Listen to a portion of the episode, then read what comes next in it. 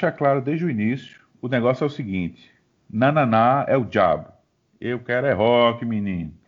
Vamos com mais um episódio da Rádio Reoce. Dessa vez, trazendo uma lista com os nossos rocks da pesada, favoritos.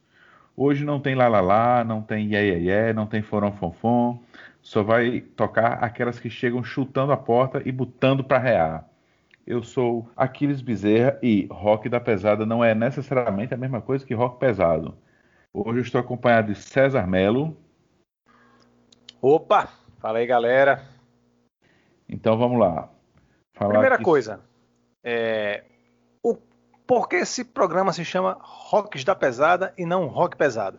Uh, isso é uma pergunta ou uma É uma pergunta, é uma pergunta. É uma okay. pergunta, eu queria saber realmente. Rapaz, esse, o, o, episódio, o, nome desse episódio veio inspirado numa expressão que meu pai usou a primeira vez que ele foi descrever para alguém quando ele soube que eu estava tocando guitarra. Que ele disse assim: Aquiles é, tá tocando guitarra, o negócio dele é rock da pesada. Aí eu disse: rapaz, rock pesado é Sepultura, é Metallica, é, é, é bandas de death metal. Rock da pesada, eu só consigo pensar no Didi Mocó falando, é, é da poltrona, essa é da pesada, ok? Então seria mais ou menos assim: um rock da pesada seria aquele rock que tem um peso, que dá uma, uma levantada ali, mas que dá para tocar na rádio. É tipo isso, exatamente. O rock da pesada ele tem uma, um punch, ele chega chegando, mas ele não necessariamente ele está anunciando o fim do mundo. Saquei, saquei perfeitamente. Então já deixa aí o disclaimer para a audiência, né? Por favor. Eu sei que 90% foi embora quando se deparou com o fato de que só sou eu e aqueles hoje, mas os 10% que ficaram, por favor, vocês não vão sair daqui adorando diabo. Pode ficar tranquilo. A não ser que você ouça o episódio ao contrário. não faço não, porque eu apareço no, no seu banheiro para lhe aterrorizar. É, se por acaso, quando você ouvir ao contrário, você escutar arerê é sangue, arerê é diabo, me avisem, mandem mensagem no Instagram, por favor. E aí, e vamos aí, abrir a lista? Vamos, quem começa? Eu ou você? Posso começar? Pois não. Então vamos lá, eu vou aqui puxar é, um clássico absoluto é, de uns tempos em que talvez nem existisse a expressão rock da pesada ainda. Mas eu considero essa música bem sugêneres. É a canção Helter Skelter dos artistas Os Beatles. E ela, ela é, é, é, diferente por isso, né? Ela nem parece uma música dos Beatles. Se você ouvi-la, óbvio que você vai identificar por causa dos timbres das guitarras, por causa da, do, do timbre da voz do, do Paul McCartney e tal.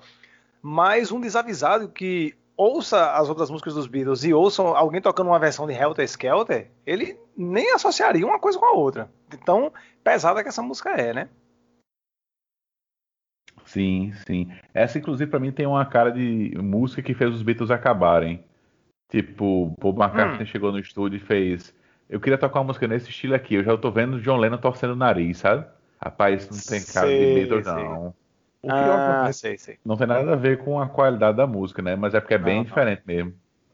É, é, você falou John Lennon, realmente, né? É, é, é tinha, tinha esse, essas tretas, né?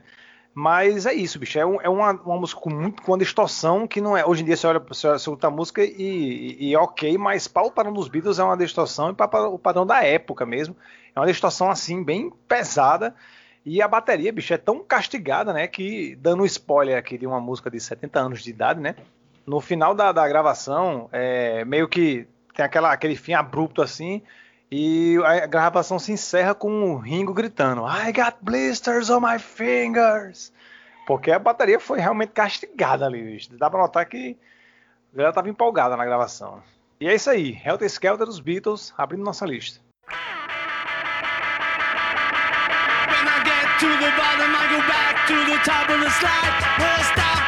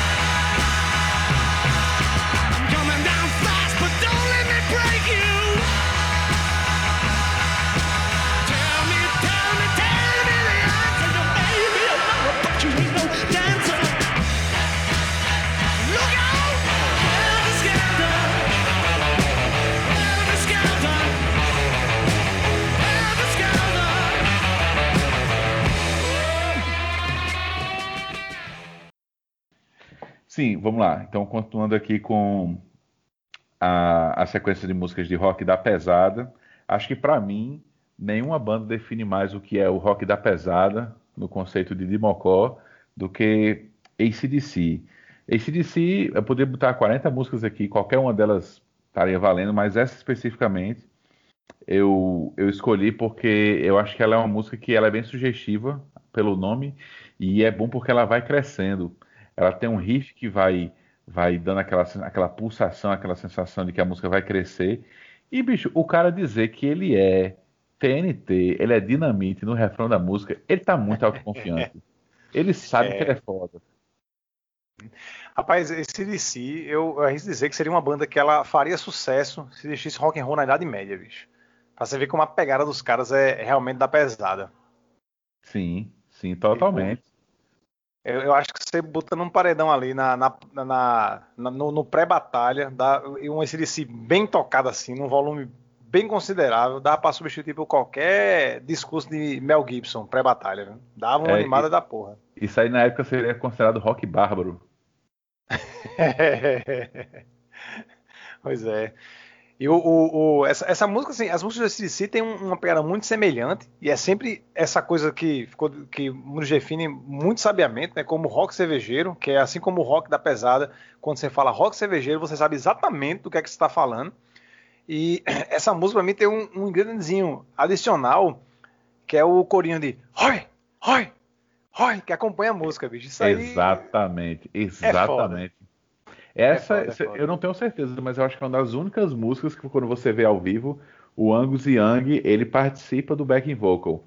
Que normalmente é o, é o irmão dele e o baixista, né? Mas ele participa também. O Roy, ele é justamente o, o, o que, o que vai dando a pulsação, ele vai preparando para você chegar no refrão, onde Bon Scott, que nenhum cantor na, no planeta Terra foi tão parecido quanto o Daí José quanto ele, canta com a melhor voz, a melhor voz feia do rock and roll.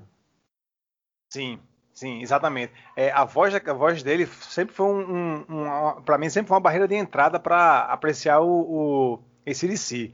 Mas quando depois você vence, bicho, é, é, é, daí é só três pontos, amigo. É só vitória até o final da carreira.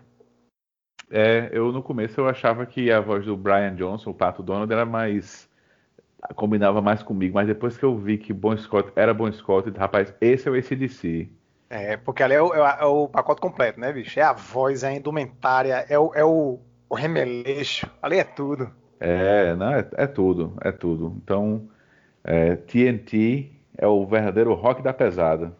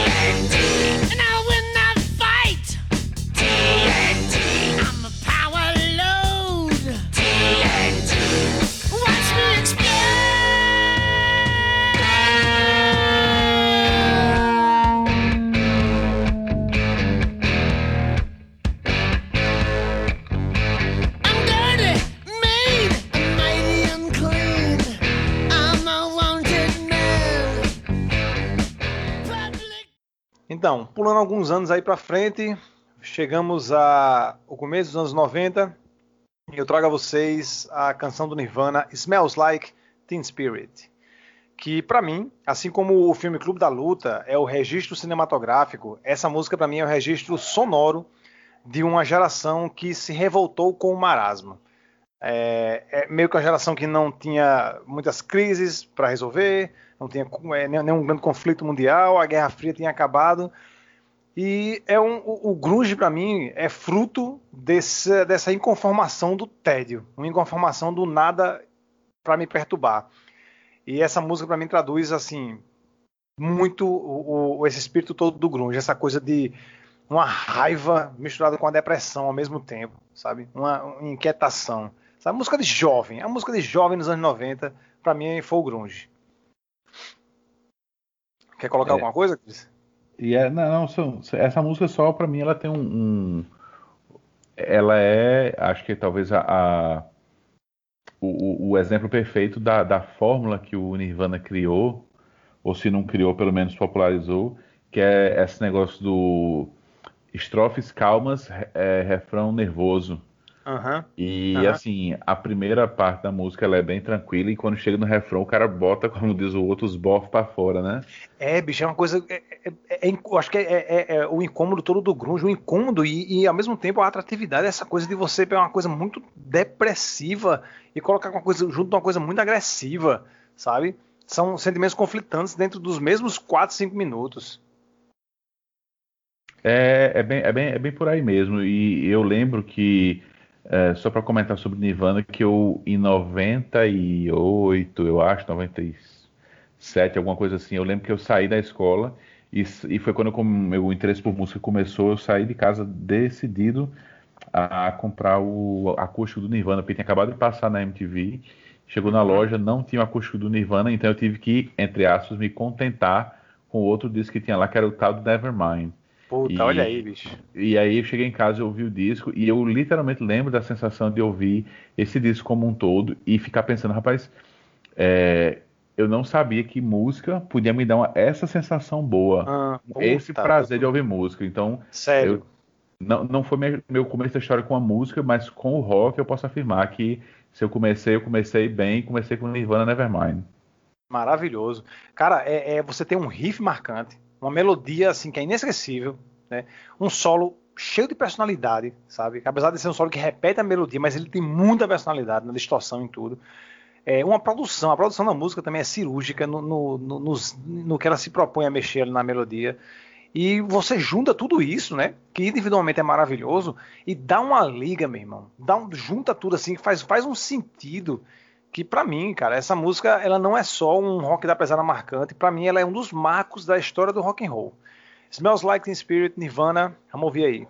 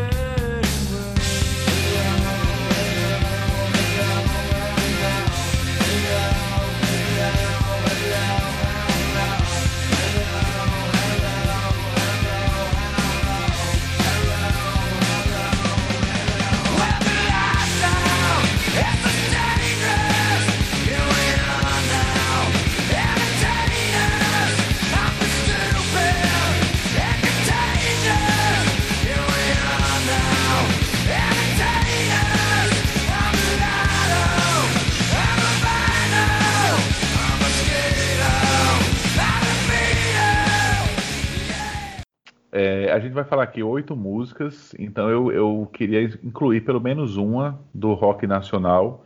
Essa música, para mim, ela foi a primeira vez que eu passei a encarar o rock nacional como uma coisa é, a ser levada a sério.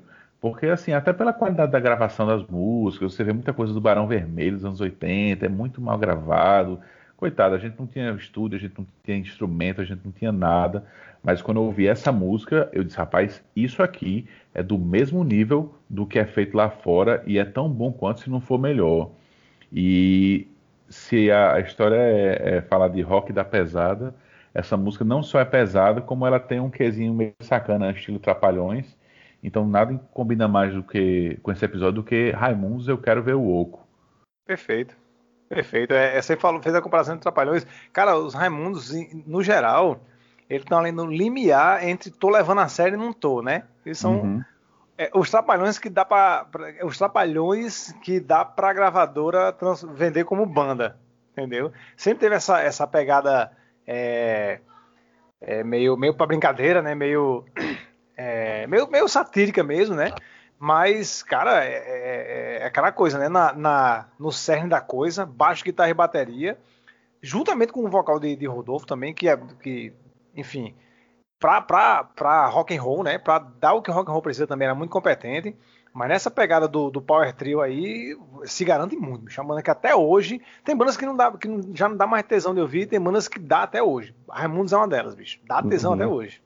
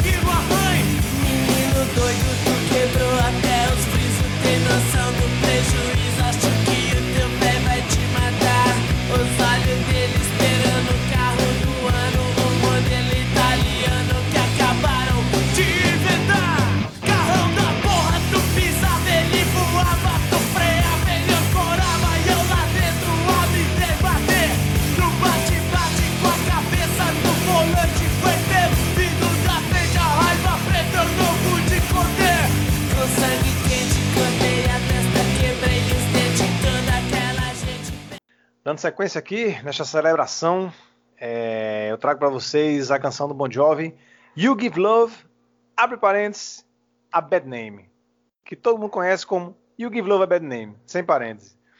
É, cara, se eu tivesse que explicar para uma criança o que é hard rock, Bon Jovi e rock da pesada em si, eu tudo isso ao mesmo tempo, eu reproduziria, reproduziria essa música, cara.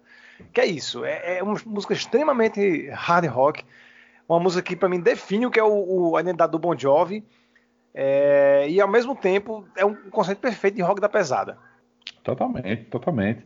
Esse é o famoso refrão Eu só quero é ser feliz, né? Aham, uhum, total. É, é essa música para mim, ela, ela foi feita, né, com, com um propósito de ser uma música grande, né, de, de encher estádio. E é aquilo que eu já falei anteriormente em, um, em algum episódio que é muito mais difícil uma coisa é você fazer, tomar uma atitude, né? começar um, um projeto e ele adquirir uma consequência, e outra coisa é você faz, é, iniciar um projeto mirando a consequência. É muito mais difícil, né?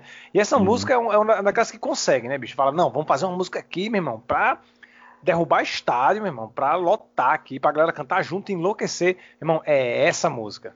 É essa música. A música, pra mim, uma música de estádio, eu sempre penso nessa música.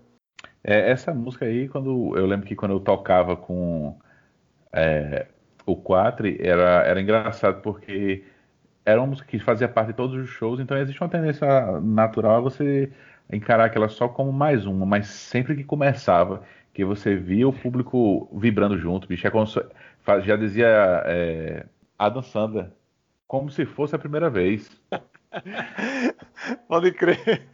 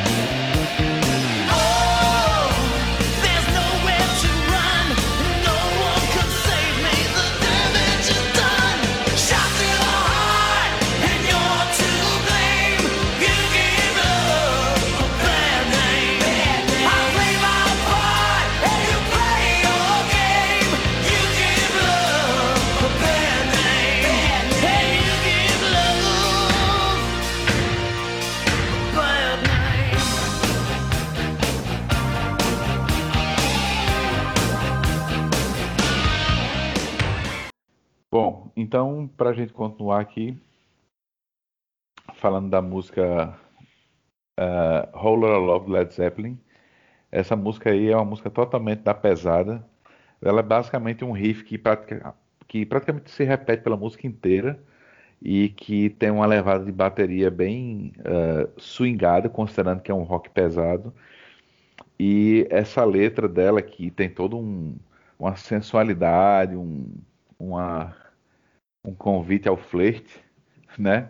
Então essa música para mim não, não, nem sei nem sei se é a minha favorita do Led Zeppelin, mas sem dúvida no, no, no conceito aí de, de rock da pesada essa música que também toda vez que eu tocava, quando eu ouço, ela realmente ela, ela mexe comigo, porque esse riff ele é hipnotizante e consegue ser pesado ao mesmo tempo. Então essa para mim é, é o rock da pesada. É, me, me refresca a memória, Kids. Essa música ela é a que abre o segundo disco, né? Eu não sei exatamente se ela é a primeira do segundo disco. Talvez seja. Tá. Mas... Não, é, não, eu queria colocar só, eu, assim, eu, eu, perguntei só porque eu tenho 90% de certeza, mas ela tá no segundo disco, não sei se é a que abre, mas é, essa música, esteticamente, né, é, esti não, não, esteticamente, é que quando fala estética, remete sempre a uma coisa supérflua, mas que no caso não é. Seria, estilisticamente, para mim ela é o marco zero do Led Zeppelin, sabe? Em, em termos de, de, de, identidade. Porque o primeiro disco, hoje em dia, eu, eu acho aquele disco muito bom. Mas ele ainda hum, faltava encaixar alguma coisa, sabe? Faltava um tempero, sabe? E essa coisa que você falou da sensualidade, do riff marcante e da, da bateria é, é, swingada, bicho, é isso. É exatamente essa mistura. É, não, é, é isso aí tem, tem, tudo a ver com o que você falou. O primeiro disco ele é muito baseado em releituras de clássicos do blues Uhum. E é assim, é aquela história, são clássicos do blues tocados pelo Led Zeppelin. No segundo disco, quando eles lançaram essa música, realmente dá aquela sensação, tipo, agora o Led Zeppelin tá, tá com som redondo. É isso que é Led Zeppelin. Sim, total. E aí a gente tá falando de. É, o, quando fala de rock da pesada, a gente tem talvez a, a, a, era do rock, onde se estabeleceu o conceito, né? Que é esse rock setentista a banda mais proeminente do, do, do estilo, né, independente de discussões se é a melhor ou não, é a mais proeminente do estilo. Então você tem o estabelecimento do conceito na banda que foi mais proeminente, em sua música talvez a mais famosa. Então assim, se é de rock da pesada que a gente está falando, não dá para falar melhor do, do que isso, né?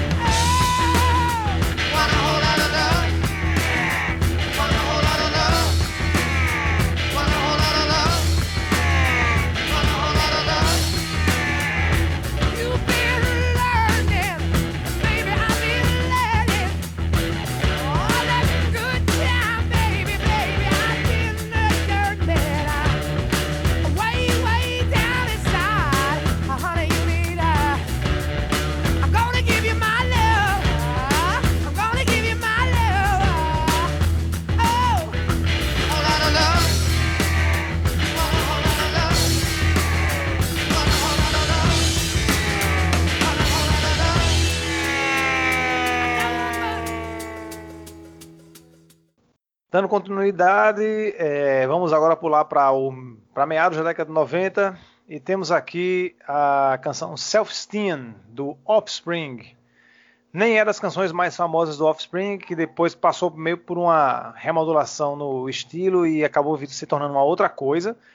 Mas da primeira fase, para mim aqui entra melhor no conceito de rock da pesada é essa, porque aqui a gente tem o que eu considero a tríade do rock da pesada dos anos 90, que basicamente é, ou, podemos considerar que seria o punk rock californiano, que é grito agudo, distorção no talo e curta duração das músicas. Era isso que fazia o compunha a boa composição de rock da pesada nos anos 90. É, só para me lembrar aí, Self-Esteem é qual do Offspring? Cara, eu acho que ele tá no, no tá no disco Smash. É, e... isso aí eu lembro. É, tá no disco Smash e ela é aquela que ficou o clipe dela era bem famoso, que o clipe mostrava uma imagem de raio-x do Dexter Holland cantando. Não sei se tu lembra dessa. Ah, lembrei, eu lembrei, agora lembrei, porque eu sempre tenho dificuldade, porque essa, essa, esse disco tem tanta música conhecida que às vezes eu, eu me confundo qual é a música com o nome. Sim, sim. Não, essa, essa, essa é, é muito boa. Essa é a música que, se eu não me engano, é a música mais. O, o ritmo dela nem é tão acelerado, ela é mais. Não. Mais médio tempo, né? É, ela, ela é médio tempo, mas aí tem a pegada, bicho. Tipo, essa música para mim é, é a música ideal. Ela tem exatamente os altos e baixos ideais para você fazer aquele mosh pit gostoso com a rapaziada. Tá ligado? Uhum. Porque ela tem umas partes bem pancadas mesmo, pesadona, que é a hora que você vai trocar um soco ali com seus parceiros, entendeu? E tem a, a, uma hora mais sincopadazinha assim, que é pra você só dar aquela encarada. Então é aquela, aquela música pra você se bater no meio de um, de um show de punk, entendeu? É, ela, ela tá no, como eu falei, né, ela tá, tá no Smash, e ela tem, ela tem isso, né?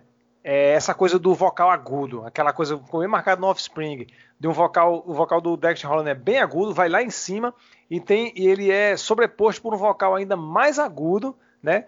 Que, como você falou, não é das do tempo mais acelerados, como, como por exemplo All I Want, mas ainda assim não deixa de, você não deixa de sentir que realmente ela tem um, uma agressividade ali, é, que como todas as outras músicas dessa lista, fazem, mexem com você. Você não consegue ouvir ela e ficar de boa. Você não consegue. Não é, não é música para você estar tá é, preenchendo planilha com ela, entendeu?